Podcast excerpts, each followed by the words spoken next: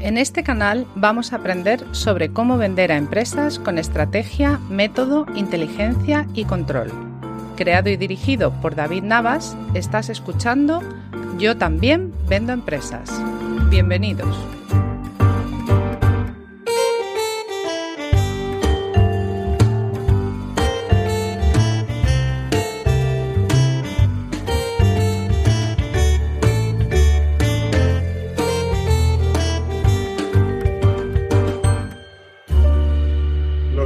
Echabais de menos, pues aquí estamos en Yo también vendo empresas. Eduardo Laseca, ¿cómo estamos? Buenos días, ¿qué tal?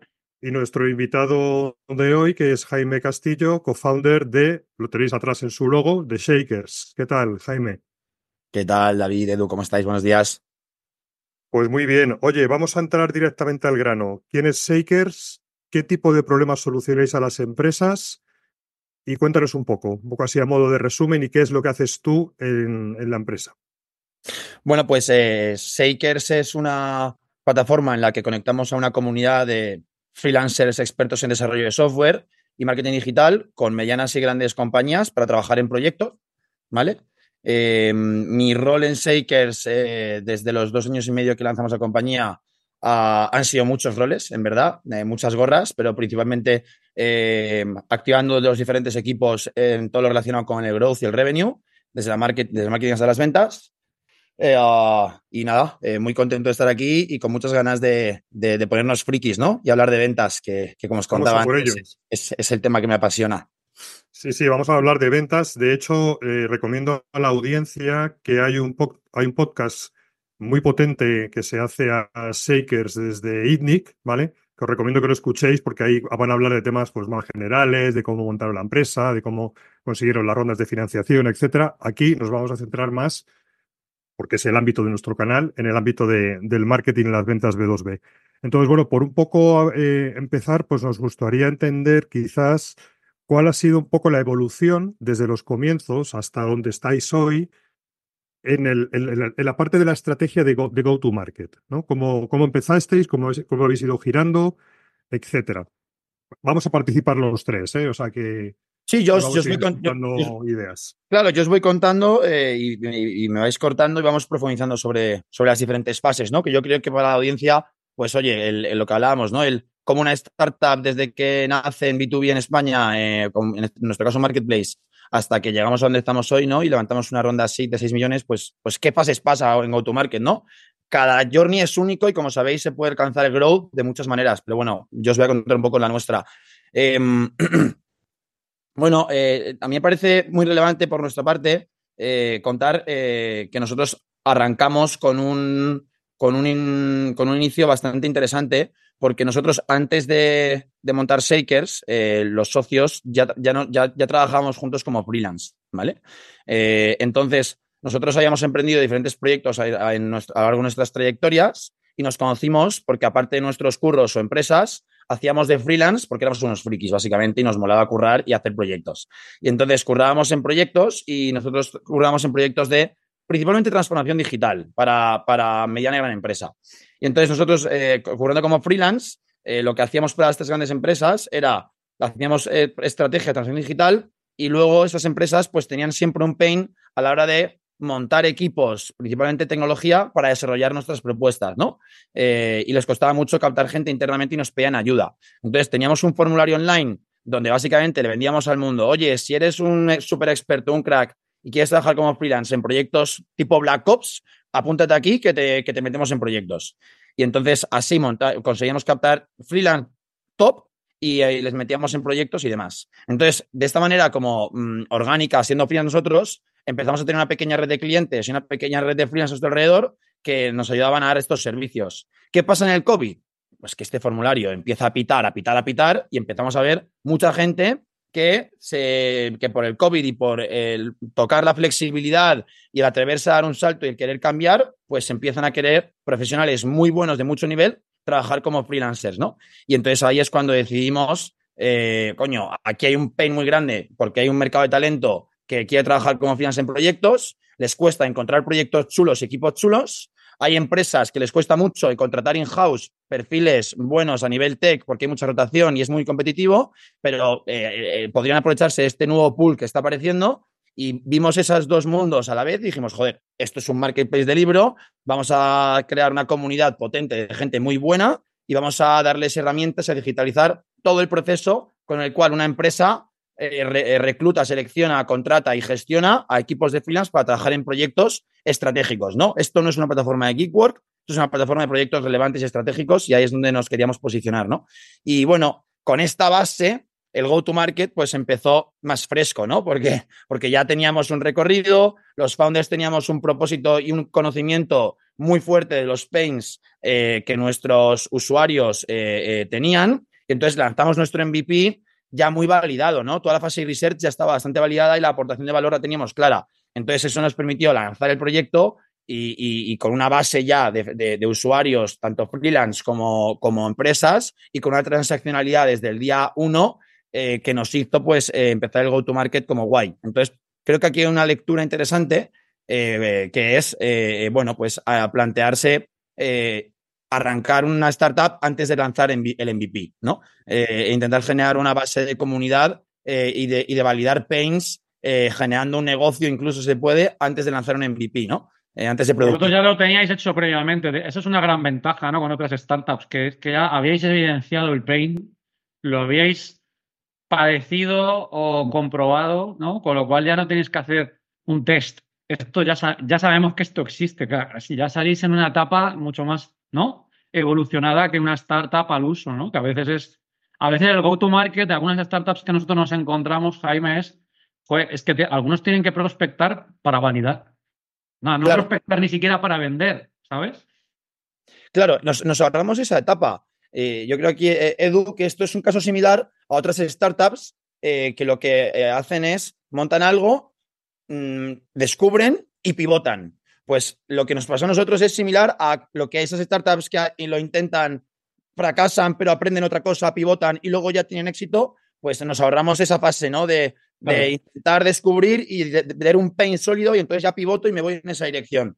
Eh, que es, por ejemplo, lo que nos pasó a nuestros compañeros de Decycle, que ellos antes de Decycle tuvieron otra marca de boom en, el mundo de sostenibilidad, mm, vieron que no vendían productos de sostenibilidad, pero que las empresas tenían un pain eh, para medir sostenibilidad y entonces pivotaron y montaron Decycle y entonces ya pues eh, ganaron, todo ese, ganaron todo ese knowledge. Nosotros ganamos todo ese knowledge, bueno, de otra manera, que es siendo el propio user.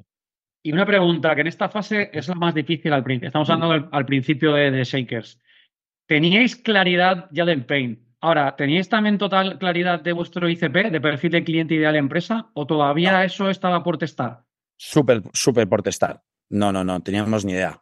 ¿Y por qué empezasteis? ¿Cuál fue la hipótesis de partida de ICP y cómo ha evolucionado eso? Que me parece interesante.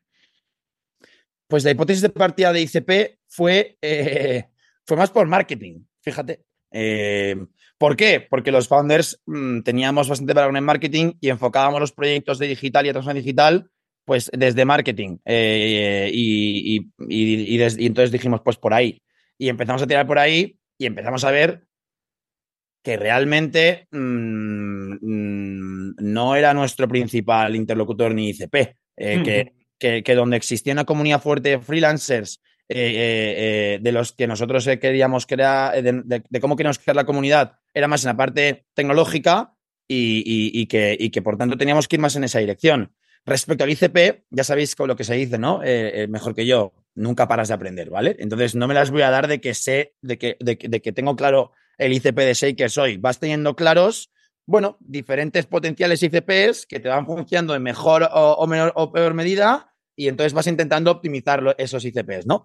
Eh, pero bueno, pasamos de marketing, luego pasamos a, más dirección general, luego hacia recursos humanos, luego hacia CTOs y tecnología eh, y, al final, pues, eh, pues bueno, es que somos una solución muy horizontal. Yo me refería, perdona, Jaime, ¿verdad? Yo me refería más a, porque a veces no, yo me refería más al tipo de empresa que al buyer persona, que, ah. Es decir, estabais, la hipótesis de partida de, ICP a nivel de empresa era más estos verticales, estos tamaños, ha cambiado. Eh, eh, una de las cosas que, más nos costó, eh, em, empezamos muy horizontales. Mm, em, empezamos muy horizontales con el clásico error de esto lo necesita todo el mundo. Disparar no a todo el mundo. No sabemos quién lo necesita más. Vamos a pegarle un empujón horizontal. Y Vamos a ver por dónde pita. Y cuando veamos que pita, pues entonces ya verticalizamos en esa dirección. Pero nos costó empezar a verticalizar, ¿eh? O sea, nos costó un año empezar a atrevernos a, a verticalizar nuestra solución hacia un ICP concreto. Em, que ahora, si queréis, también hablamos de por qué nos costó tanto, ¿no? Porque no es tan fácil cuando vendes algo tan horizontal como freelance de ámbito tecnológico, ¿no? Eh, verticalizar eso, hay tantas formas de verticalizarlo eh, eh, que, que es difícil.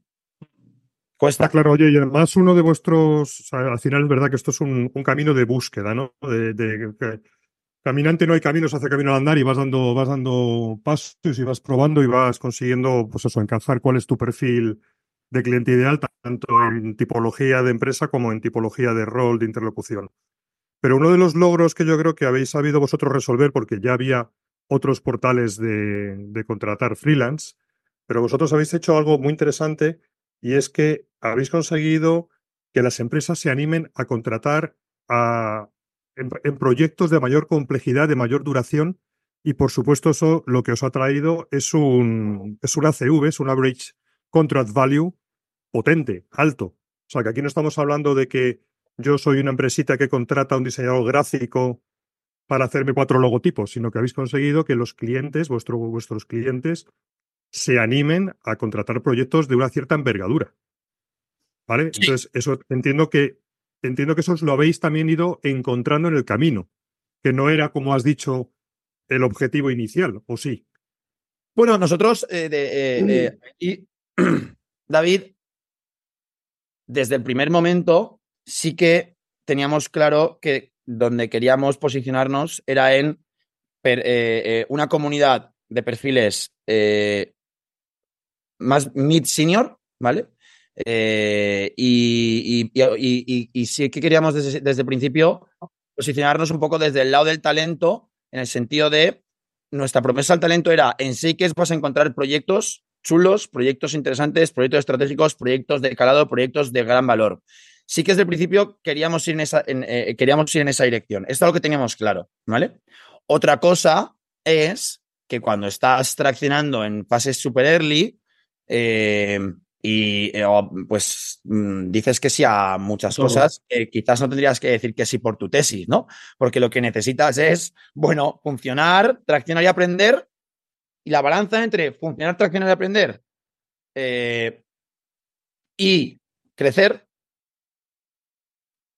en una startup en fase early, hay que ir balanceándola, ¿no? Y yo ah, siempre hablamos eh, eh, aquí en Seikes, los founders, que las startups en fases early y, y no tan early tienen como, o nosotros pensamos que tienen como dos pulsos, ¿no? Eh, está el pulso de innovo, crezco, aprendo, experimento, le pego a todo, recojo, analizo, aprendo, veo que me ha funcionado y entonces optimizo y busco crecer. Y después otra vez, ya crezco, crezco, crezco, y entonces ya te llegas, entonces tienes que volver a experimentar, aprender, empujar, tirar, lanzar locura y otra vez. Entonces ese proceso de tres fases en donde voy muy a saco, aprendo mucho, innovo mucho, pruebo mucho, analizo, veo que me funciona, optimizo, busco crecimiento y, lo otro, y luego vuelvo vuel- vuelta y vuelta y vuelta.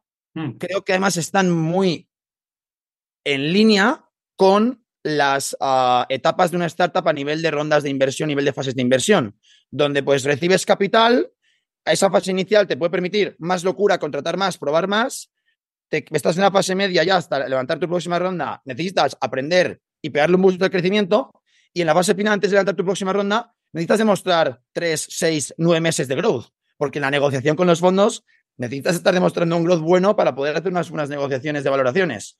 Y una vez vuelves a levantar capital, puedes volver a jugártela un poquito más, arriesgar un poquito más en esa fase inicial de, cuando has vuelto a levantar tu siguiente ronda, ¿no? Entonces, esto learning de eh, acompasar el go-to-market con las rondas de inversión eh, y, y- y- y- y el pulso al que va la compañía y al que metes el equipo en un mindset de, oye, ahora es momento de hacer locuras, aprender, probar, innovar. eh, y es un mindset diferente del equipo al que tienes que tener cuando es, oye, ahora hay que jugar a lo que sabemos jugar y hay que marcar goles. Mm. Son dos mindsets diferentes. Entonces, esos dos pulsos, creo que, bueno, creo que, creo que nosotros hemos, bueno, hemos pillado, no, a nosotros nos está funcionando ¿eh? esto. Y es como lo estamos planteando y de momento nos está funcionando hasta ahora. Y vamos a seguir, yo creo, eh, trabajando así. Y de hecho, se lo decimos a nuestros inversores. ¿eh? Esto, lo, hemos, esto que lo tengo muy fresco porque lo hemos estado dando con los inversores estos días, que esta es nuestra teoría, lo hacemos así y les ha molado mucho. Nos ha dicho, oye, esto es muy curioso. Bueno, pues Oye, por, por buscar el paralelismo de go-to-market y fase D, que me parece súper interesante, al principio estaba claro, ICP horizontal, vamos a por todo, a ver qué funciona, los founders, como cualquier empresa, a vender, y vamos a etapa 2, ya hay un poco más de pasta. Eh, ¿Cómo empiezas a estructurar y cómo empieza a cambiar el go-to-market a nivel de verticales y equipo? Sí, pues mirar, aquí en, la, etapa 1, más o menos desde que lanzamos el MVP eh, hasta que levantamos la ronda pre-seed, de 800.000 euros, pues eh, para que os hagáis una idea, pues eh, eh, empezamos, el MVP lo tenemos en abril y la ronda pre la levantamos en noviembre y en noviembre se incorporan el primer SDR y la primera account, ¿vale? Em, al equipo. primeros perfiles de ventas que tenemos. Hasta ese momento quien vendía éramos los founders, ¿vale? Eh, sin ningún tipo de estructura, como os podéis imaginar, y con un hashpot más bien guarro que otra cosa. Eh, Oye, te interrumpo ahí, te hago un pequeño parón. Sí. Porque me llama la atención. Incorporamos a la primera SDR y a la primera account. ¿Por qué? O sea, ¿teníais claro que el modelo tenía que ser así? ¿O eh, intuitivamente? Porque sabéis bueno, que muchas empresas tienen un modelo de vendedor full, full, cycle, os dieron recomendaciones, ya lo sabíais, porque este es un ámbito B2B, donde efectivamente se da esta separación de o hiperespecialización de roles dentro del ámbito comercial. 100%, David. No, no, lo soy sincero, no éramos ninguno de los founders mega expertos en modelos de venta B2B para startups antes de Shakers. Eh, eh, habíamos, todos habíamos vendido, todos habíamos vendido en otras industrias, B2C, eh, o incluso B2B, pero con, en compañías más grandes con modelos más asentados, donde había mucho más farming, pero nunca, no, teníamos mucha experiencia en modelos de new business, donde hay que, mm, hacer mucha apertura de negocio en B2B, startup, tech, no teníamos mucha experiencia, ¿vale? Eh, entonces, bueno, esto es una misión que, que, evidentemente me encomendaron a mí los socios, cada uno nos fuimos dividiendo roles.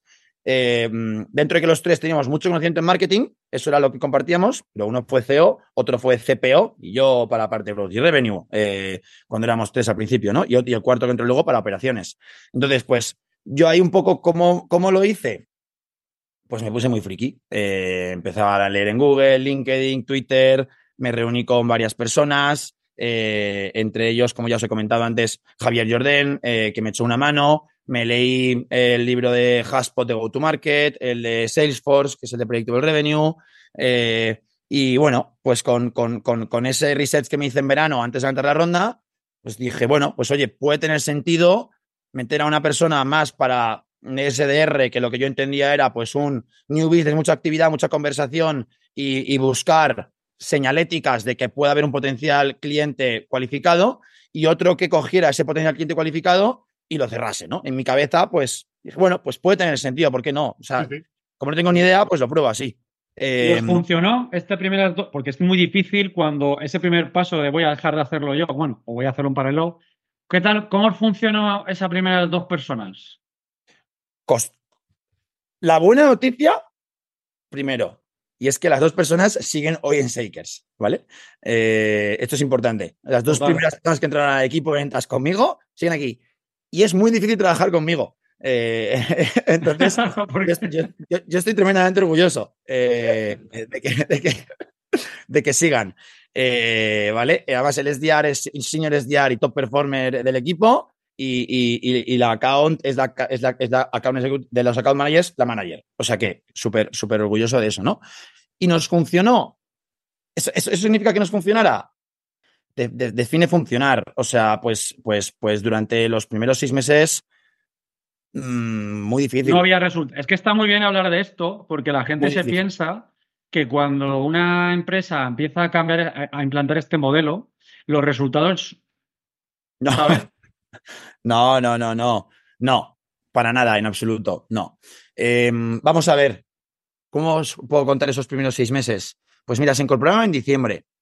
Os podéis imaginar pues que la formación y el onboarding fue, pues bueno, pues, pues chicos, hay que montarlo todo. Mm, hay, una cosa que se llama Playbook, que, que, supuestamente son, eh, son unas reglas, un guion comercial de toda, la, de toda la puta vida, iba a decir, pero chulo y en Notion, que es como se hace ahora, eh, eh, hay, que, hay que montar un hashpot, hay que montar un ICP y hay que empezar a, a, aprender, ¿no? Entonces sí que es verdad que los socios sabíamos que una fase de aprender, ¿eh? Y con ellos le dijimos así, no os, no os frustréis, vamos a aprender, no tenemos un producto mega claro que vender, somos muy horizontales, tenemos que aprender.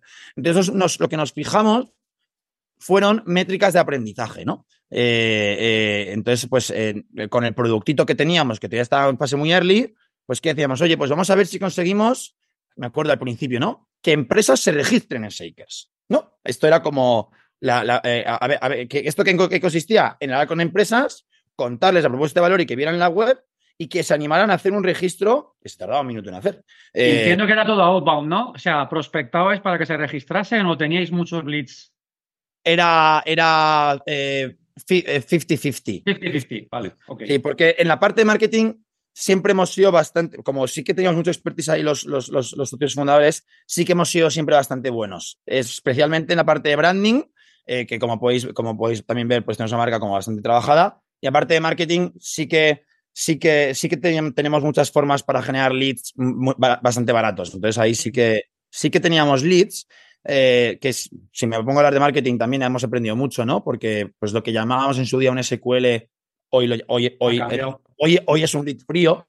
Eh, entonces, aquí tengo, tengo, tengo luego para hablar un poquito ¿no? de, de esto, pero volviendo un poco a, a los resultados, a, lo, que, lo, que nos media, lo, que nos, lo que nos poníamos era, oye, no tiene ningún sentido ponernos quizás unas ventas este mes. Pues ¿quién va a vender este mes? Pues los founders. Y con este equipito que hemos montado, ¿qué vamos a intentar? Vamos a intentar, pues el primerito fue, bueno, que se venda un proyecto, ¿no? ¿En cuánto tiempo?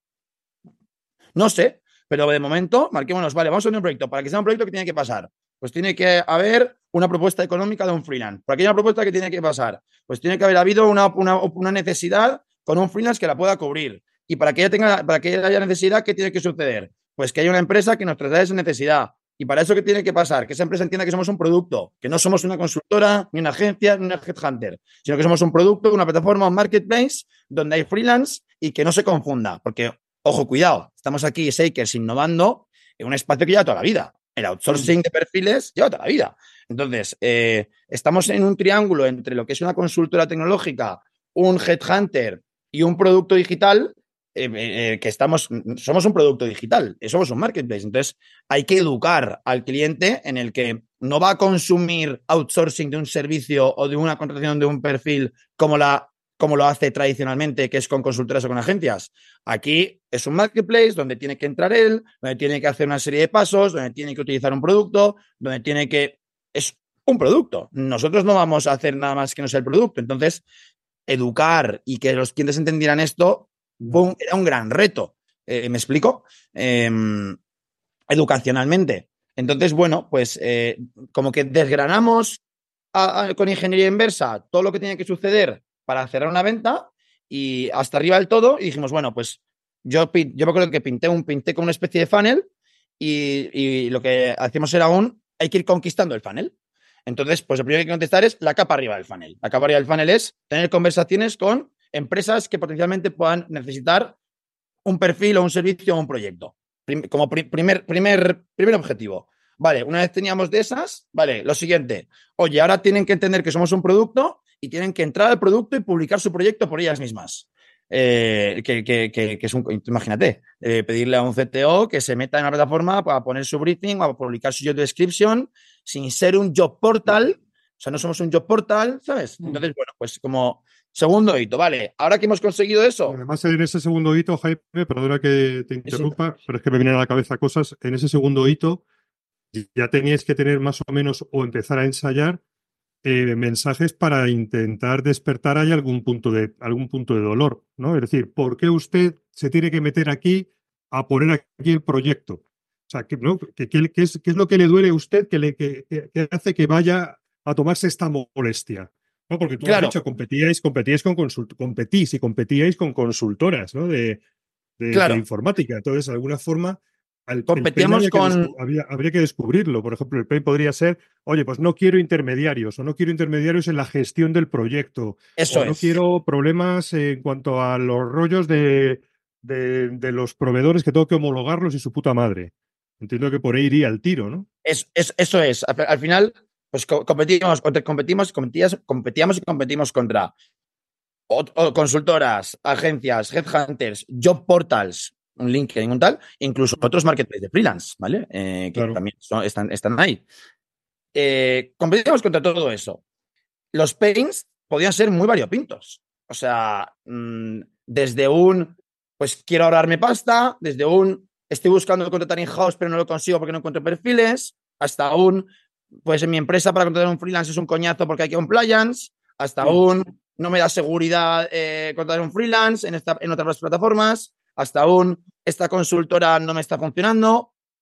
Multitud de potenciales pains. Entonces, porque somos muy horizontales, ¿no? Eh, entonces, eh, ahí empezamos, bueno, pues a darnos cuenta de la complejidad de lo que queríamos hacer y de que los pain, la matriz de los pains tenía como tres grandes vectores, ¿no? El vector eh, eh, um, tenía más de tres, tres vectores. El vector eh, tamaño de la empresa, el vector persona con la que hablabas, eh, el vector industria, el vector tipología de proyecto, el vector tipología de necesidad. Porque tú hablas con un project manager y el project manager sabe que quiere un PHP 80 horas al mes durante seis meses. Pero tú hablas con un CEO y tiene un problema porque su equipo no llega a todo lo que necesita. Joder, mira que dos problemas. O sea, es que el mordisco que tienes que pegarle a esos pains no tiene nada que ver.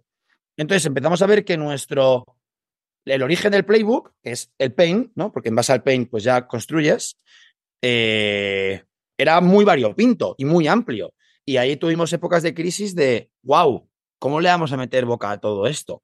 Eh, es imposible, ¿no? Y yo, yo pasaba noches enteras mm, con el run run, haciéndome tablas, retículas, vectores, eh, muchas horas perdidas en Claro, cosas. muchos escenarios, eran muchos escenarios.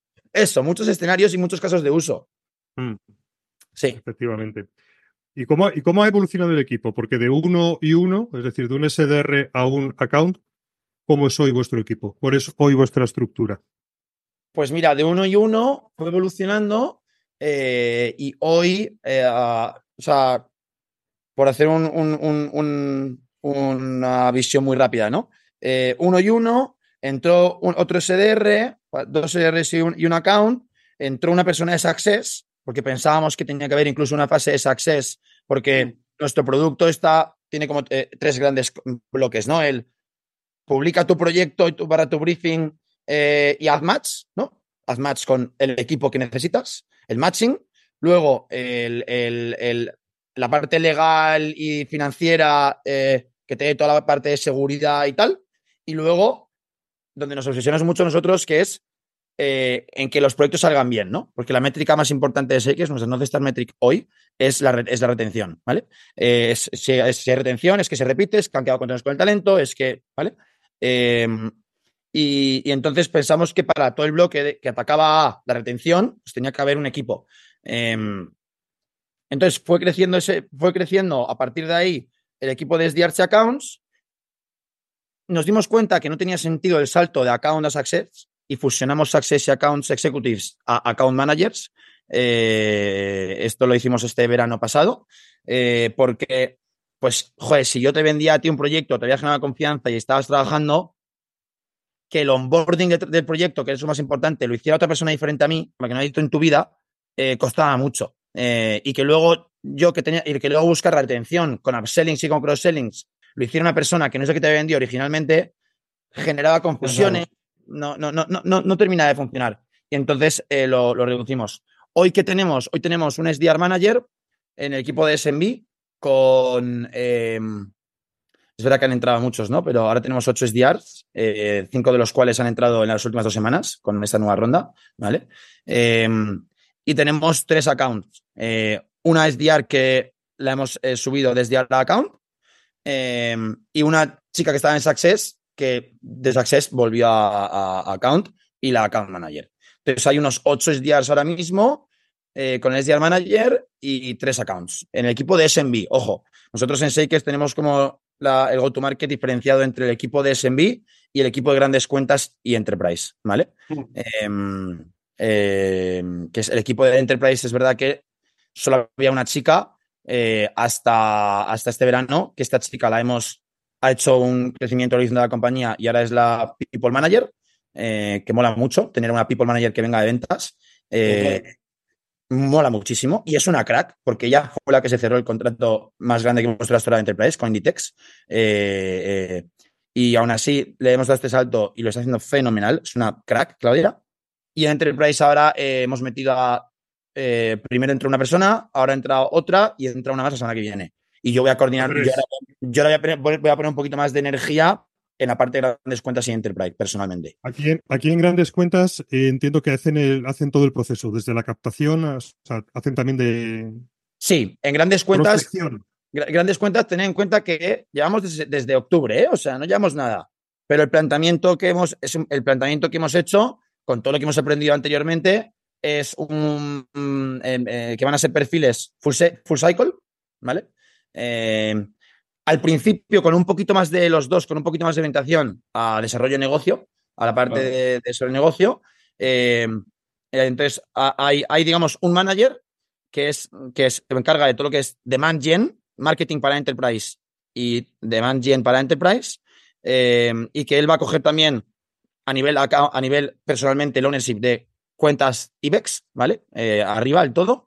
Eh, y luego dos personas, dos personas por debajo, una un poquito más senior y una un poquito más junior, que van a, que van a estar haciendo desarrollo de negocio al principio a saco, ya una de ellas lo está haciendo, la otra entra la semana que viene, y van a ir cogiendo el ownership de las cuentas hacia adelante con mi apoyo. Es decir, yo les voy a ir acompañando a Discovery Calls, les voy a ir acompañando a cierre, a, a negociación de contratos, les voy a ir, les voy a ir acompañando y les voy a ir formando eh, en la parte, en- en- desde el desarrollo de negocio que consigan Discovery Calls en adelante.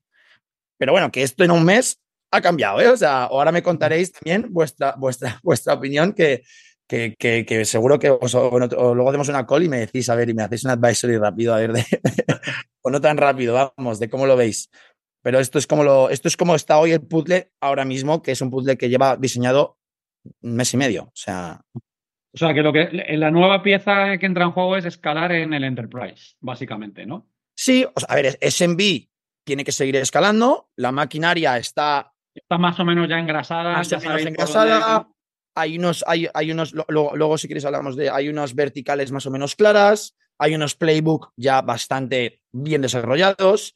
Nuestro equipo de producto, la product manager de demanda y mi socio de producto, que son también muy comerciales los de mi equipo de producto, se han metido los últimos cuatro meses a productizar el playbook guapísimo. Eh, y entonces, pues el equipo de SMB ya tiene unas, bueno, unas pistas y unas señales y una, y una maquinaria con la que va funcionando razonablemente bien. Más Héctor, el CEO, ahora que hemos terminado fundraising, se ha metido un poco con el equipo de SMB a, también ayudar, a ver, a tocar y a intentar seguir escalándolo. Eh, ah, y, y un poco eh, mi foco y mi energía es ahora intentar a mejorar y adaptar nuestro producto para gran empresa y para enterprise y hacer escalar eh, la gran empresa y el enterprise eh, también, ¿no? Eh. Oye, y en la parte que tenéis más engrasada en pymes, mm, creo que estaría muy guay hablar de algunos ratios, ¿vale? No de, de cifras Claro. así que sean de confidenciales, ¿no? Pero, por ejemplo, entiendo que seguís haciendo un mix de, de pipeline que viene de marketing inbound y outbound, ¿no? Entiendo que empieza todo por ahí, ¿no? Un mix. sí. Y- Bueno, sí, dime, dime. No, te iba a decir, espe- en la, en la primera parte del funnel, ¿especializáis en los SDRs inbound outbound o, todo el mundo ataca todo? ¿Cómo En- en- su- al principio, todo el mundo tocaba todo. Bueno, cuando había dos, vamos. Eh, después, eh, inbound y outbound. Inbound eh, la diferenciación inbound y outbound la arrancamos este enero eh, um, y ha durado hasta ahora, que hace unos meses estoy implant- estamos implantando eh, estrategia allbound. Eh, que esto fue, eh, eh, Edu, creo lo que hablamos eh, tú y yo hace un mes cuando nos pegamos un toque, ¿no? Y entonces, lo de allbound, ¿cómo, ¿en qué consiste? ¿Qué es esto de allbound, no? Em, pues estamos, digamos, especializando. O sea, nos hemos, cuando hemos visto que un ICP y englobando en ICP empresa y Bayer, pero principalmente empresa, nos funcionaba, perdón, ICP empresa nos funcionaba, pues por Mm. poneros un ejemplo, start- startups en fases early que están desarrollando sus MVPs, ¿vale? Hemos, tenemos muchos casos de éxito donde estamos montando equipos ah, para este tipo de startups. Les, eh, tenemos un ticket medio bastante razonable. Eh, luego, además, nos van contratando más cosas y mucha retención y les ayudamos a escalar porque somos una, una, forma que les ayuda a escalar con talento que igual no se pueden permitir in-house y que les ayuda a escalar bastante rápido y bastante bien. Y ahí somos buenos, ¿no? Entonces, ahí hemos especializado a un SDR, ¿vale? Eh, entonces, este SDR es el vertical. es el vertical.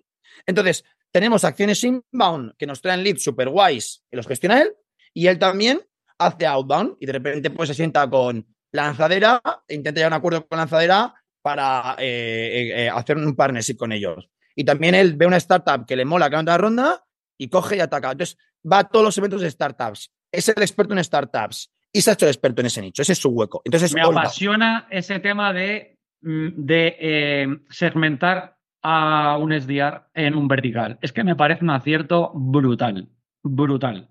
Los ratios de conversión están disparándose. Eh, entonces, lo, aplicamos solo con él para testar y ahora ya estamos, y entonces ahora ya la idea es aplicar esto al resto de SDRs. Es verdad que hay dos becarios eh, del equipo de SDRs, han entrado dos becas, y a ellos sí que les vamos a dejar eh, con todo lo que es eh, inbound que no está asociado a, ninguno de los segmentos. De los segmentos. Inbound random eh, para, para ellos y también les vamos a dar un tipo de outbound que nuestros market researchers hacen tres tipos de outbound, traen tres tipos de lead outbound y hay uno em, que es el que llamamos no urgente, prioritarios, que son, oye, esta empresa ha publicado una oferta que está buscando para contratar in-house a un eh, perfil ah, de full stack. Eh, no, perdona, a ellos vamos a dar los urgentes, perdona, no, los urgentes, que son, este, este tío ha puesto en un grupo de Slack que busca un freelance diseñador gráfico. Vale, pues a, a, ese, si no corresponde a ninguno de los segmentos, pero vemos que hay alguien buscando en Slack o en LinkedIn o en Twitter un freelance, también se lo vamos a dejar a ellos. Eh, vamos a dejarles como el, inbound random y el outbound más caliente random. Sí, sí. Eso es muy importante. Mira, hoy he publicado un post en LinkedIn que tiene que ver con la métrica de cuando hay debilidad en el porcentaje de reuniones que sacan los SDRs en su tránsito a oportunidades reales y que realmente hay un proyecto detrás. Y lo he publicado porque eh, hemos tenido este caso en, en los últimos dos meses en tres de nuestros clientes donde tenían esta debilidad en esa métrica y intuitivamente decían, es que nuestros SDRs consiguen malas reuniones. Pero cuando nos pasamos, cuando nos fuimos a analizarlo, ¿Sabéis dónde estaba el problema? En lo, que, en lo que tú estabas comentando. En que la calidad de los leads que se pasaban desde marketing hacia los SDRs no estaba lo suficientemente cualificado, no tenían un buen lead scoring, o cuando se hacía outbound puro, porque no había un buen market research para decir, tío, este es el prospect al que tienes que llamar. Es decir, lo que fallaba no era que consiguieran malas reuniones, sino que la calidad desde el inicio estaba mal dada. Entonces, en ese sentido, cuéntanos un poco sobre tema de lead scoring, por un lado, que sería el, tránsito hacia de los leads de marketing hacia los SDRs, y si tenéis o no tenéis, para el outbound puro, que partimos de una lista de contactos, si tenéis o no la figura del market research. Venga, perfecto. Eh, empiezo por la, por la, segunda pregunta, que es, que es más corta. Eh, sí tenemos figura market research. Eh, eh, desde enero de este año. Entró el, primer, perfil Market Research. Hasta enero de este año el SDR se hacía su propio Market Research. Em, creemos que eh, eh, ha sido... O sea, ¿por qué antes hacían su propio Market Research? Porque antes... Al principio el 50, pero rápidamente pasamos al 80% de los leads eran de inbound, ¿vale? esto históricamente. En enero decimos empezar a apostar por outbound, ¿vale? Em, pues el tema de demand capture, mm, buscando señales en Internet de personas que estuvieran buscando lo que nosotros ofrecemos y tal. Me metimos una persona, una becaria, Nerea. Em, funcionó épicamente bien. O sea, eh, Outbound en tres meses pasó a suponer más del 50% del pipeline volume que generábamos. Del 20% al 50% con una becaria. Increíble.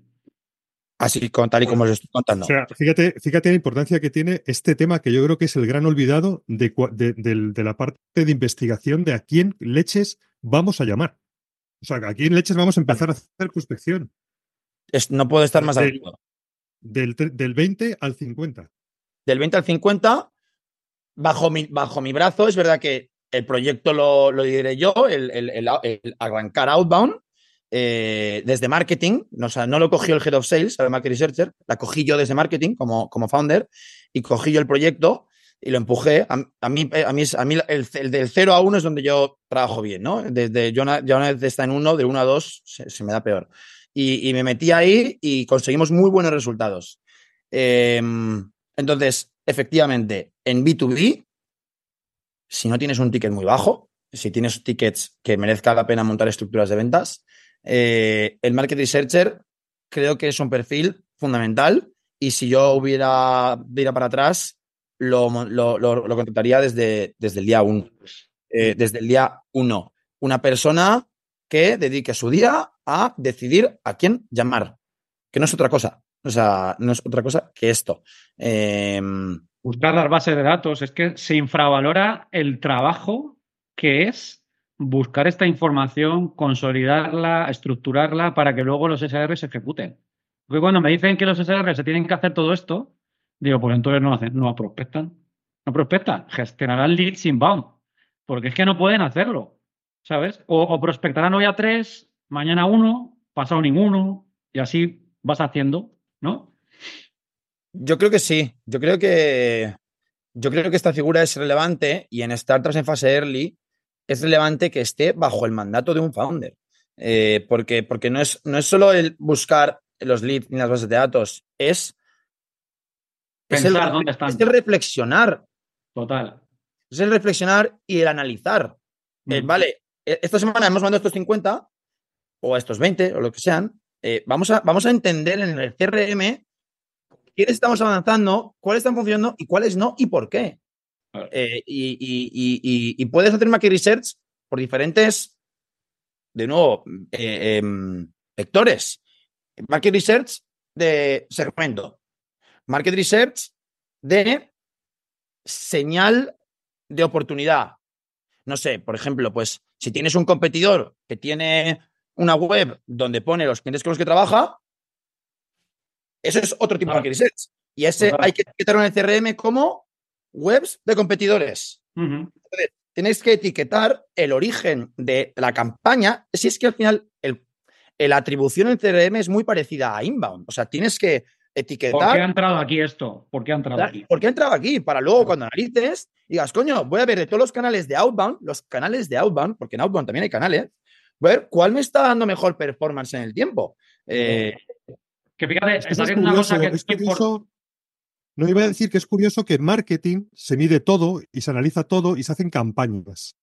Y en outbound se olvida, oiga, pues igual, igual que se hace en marketing, que vamos a decir, oye, hipótesis de partida, vamos a intentar eh, a- atacar a este tipo de mercado con estos mensajes durante este tiempo con estos recursos.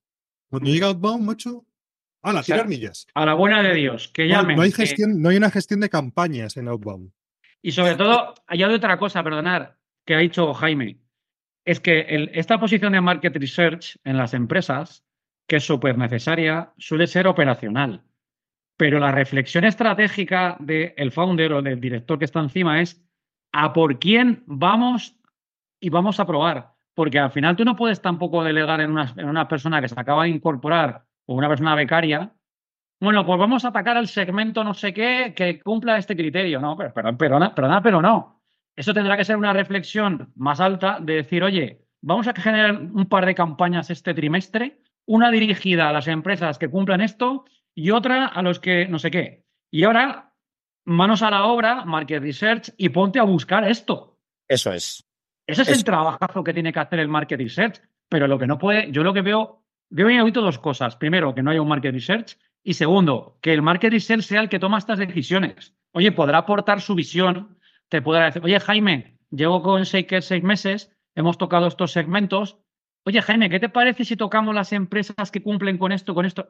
Ahí ya lo puedo entender, pero es una reflexión que tiene que estar compartida desde la dirección de marketing, o sea, desde negocio, ¿no? Decir, oye, probemos estos segmentos, estas campañas, vamos a probarlas, ¿no? Yo creo que es lo que falta un poco de darle importancia, lo que decía David, joder, esto es una campaña como las de marketing, pero outbound. Totalmente, totalmente. Oye, tenemos que irme pensando en acabar, que ya se acercan las dos de la tarde. Pero hay otra métrica que a mí últimamente me está obsesionando porque además estoy intentando hacer un benchmark, porque sabes que cuando hablamos de métricas, una de las preguntas que nos surgen es, hostias, ¿en qué espejo me miro para saber si voy bien o voy mal? Oye, tengo, tengo estas métricas, ¿vale? Están bien, pero estoy buscando, sobre todo, que a lo mejor os pido ayuda porque voy a contactar a varias empresas para hacer este benchmark, y es la parte de contactabilidad en la cadencia outbound. Es decir, de 100 tipos con los que inicio intentos de contactabilidad a través de diferentes canales, ¿no? Que correo, LinkedIn. ¿Cuál es el ratio razonable de contactabilidad que debo buscar? No sé si ahí tenéis vosotros alguna idea, ¿eh? os lo pregunto a los dos. Porque yo me estoy volviendo loco intentando buscar, pues eso, estadísticas que haya por ahí por el mercado. Yo, yo, yo, aquí eh, lo, que, lo que un poco voy, voy sacando, ¿no? O sea, eh, dependiendo de la campaña outbound, ¿no? Eh, una cosa, nosotros, por ejemplo, yo os cuento, tenemos desde Ampel, Market, eh, típica herramienta, no sé si la conocéis, como un Galaxy, pero un, típica herramienta de automatización de outreach, ¿vale? lo conectas a LinkedIn, generas listados y esos listados generas cadencias de mensajes de email y de LinkedIn y automatizas, ¿no? Eh, y, tienen herramientas de personalización y tal. En nuestro caso, Ampel Market, eh, que, nos gusta mucho. Eh, ahí no tiene nada que ver. Una ahí, ahí, haces campañas. Entonces, hay una campaña que puede ser ah, atacar a solo el criterio directores de recursos humanos, ¿vale? Con el objetivo de que te, de, que te participe en una encuesta que está haciendo recursos humanos. Ya está. Eso es, eso es una campaña. Y otra es, oye, Apple Market, conéctate a LinkedIn, mira el post de eh, David Navas, eh, coge las personas que le han dado like y mándales una campaña hablando de este tema en concreto y diciéndoles que eh, tienes una solución interesante y que se la pueden ver.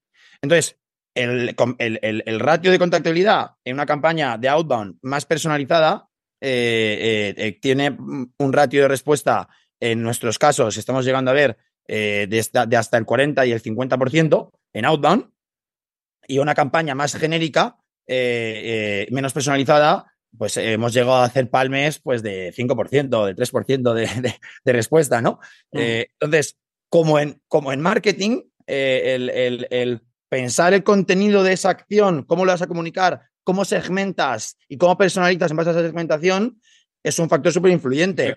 Hmm. La, teoría te dice que, la teoría nosotros nos está diciendo, y la práctica nos está diciendo que cuanto más genérico eh, es el approach de, outbound eh, y más automatizado es, eh, peores ratios de contactabilidad y cuanto más personalizado y más ad hoc y, y, segmentado es el approach de outbound, pues mayores ratios de contactabilidad. ¿no? Oye, y en, esa, y en ese procesito outbound más o menos segmentado, más o menos personalizado, eh, LinkedIn, email y metéis teléfono, SDR o solo que han abierto o hecho clic. No, no, no, no, metemos, metemos, teléfono. Tenemos algunas campañas que solo están basadas en LinkedIn y en email eh, y, otras en las que también metemos. en Outbound hacemos como, de momento lo diferenciamos en dos, grandes tipos de Outbound. Eh, el Outbound un, más, un poquito más automatizado, que busca no vender ni una reunión ni nada de eso. Eh, busca generar una conversación acerca de un pain para compartir una idea o un contenido, no busca nunca vender. Nunca, nunca, nunca. Eh, y luego tenemos, eh, y ese es más email y LinkedIn, luego outbound, un poquito más thoughtful a, compañías que creemos que son un poquito más cualificadas, donde metemos llamadas, ¿no? Em, y donde buscamos ya sí una conversación de discovery, porque tenemos un poquito más de claridad con que puede ser un potencial cliente, ¿no? nosotros de momento diferenciamos en dos. Muy bien. Oye, llevamos ya una horita, vamos a cortar, se nos quedan mil temas en el. Hemos hablado mucho de prospección y poco de. Llevamos una hora. Llevamos una hora y se ha hecho cortísimo. Pero, os, juro que pensaba que llevamos diez minutos, ¿eh? Llevamos una hora aquí. Habrá que hacer un episodio dos en el futuro. Sí, ya, haremos, porque hemos hablado mucho de prospección, que nos suele pasar porque es la primera etapa del ciclo de venta y luego nunca nos da tiempo a hablar de la parte del discovery o la parte del follow-up, etcétera. Pero bueno, oye, un placer haberte tenido aquí. Jaime con nosotros. Te agradecemos mucho que nos hayas ayudado a hacer este episodio. Y Eduardo, no sé si os, y Eduardo y Jaime, no sé si queréis cerrar con algo que se os quede en el tintero. A mí me ha parecido súper interesante. Eh, que lo está petando, ya, ya lo sabe todo el mundo. Y la verdad que me ha, me ha parecido súper chulo lo que nos has explicado de cómo habéis ido cambiando el go-to-market con las fases. Creo que es súper ilustrativo. Y nada, me quedo con ganas de más. Así que nada, cuéntanos tú, Jaime, cómo lo has visto el episodio. Me ha encantado, me ha encantado porque se nota que sois los frikis de, las ventas B2B y, y, pues bueno, a mí me apasionan, soy un friki y me flipa hablar, o sea, me quedaría otra hora hablando con vosotros, así que nada, espero que, que podamos hacer un segundo capítulo. Estupendo, pues nada, y a vosotros, querida audiencia, ya sabéis, si queréis mejorar vuestros ratios de vuestra maquinaria o montarla de ventas outbound o formar a vuestros equipos de SDRs o de AES, lo tienen muy fácil. 699-458582. Llámame, muchas gracias. Hasta la próxima. Chao.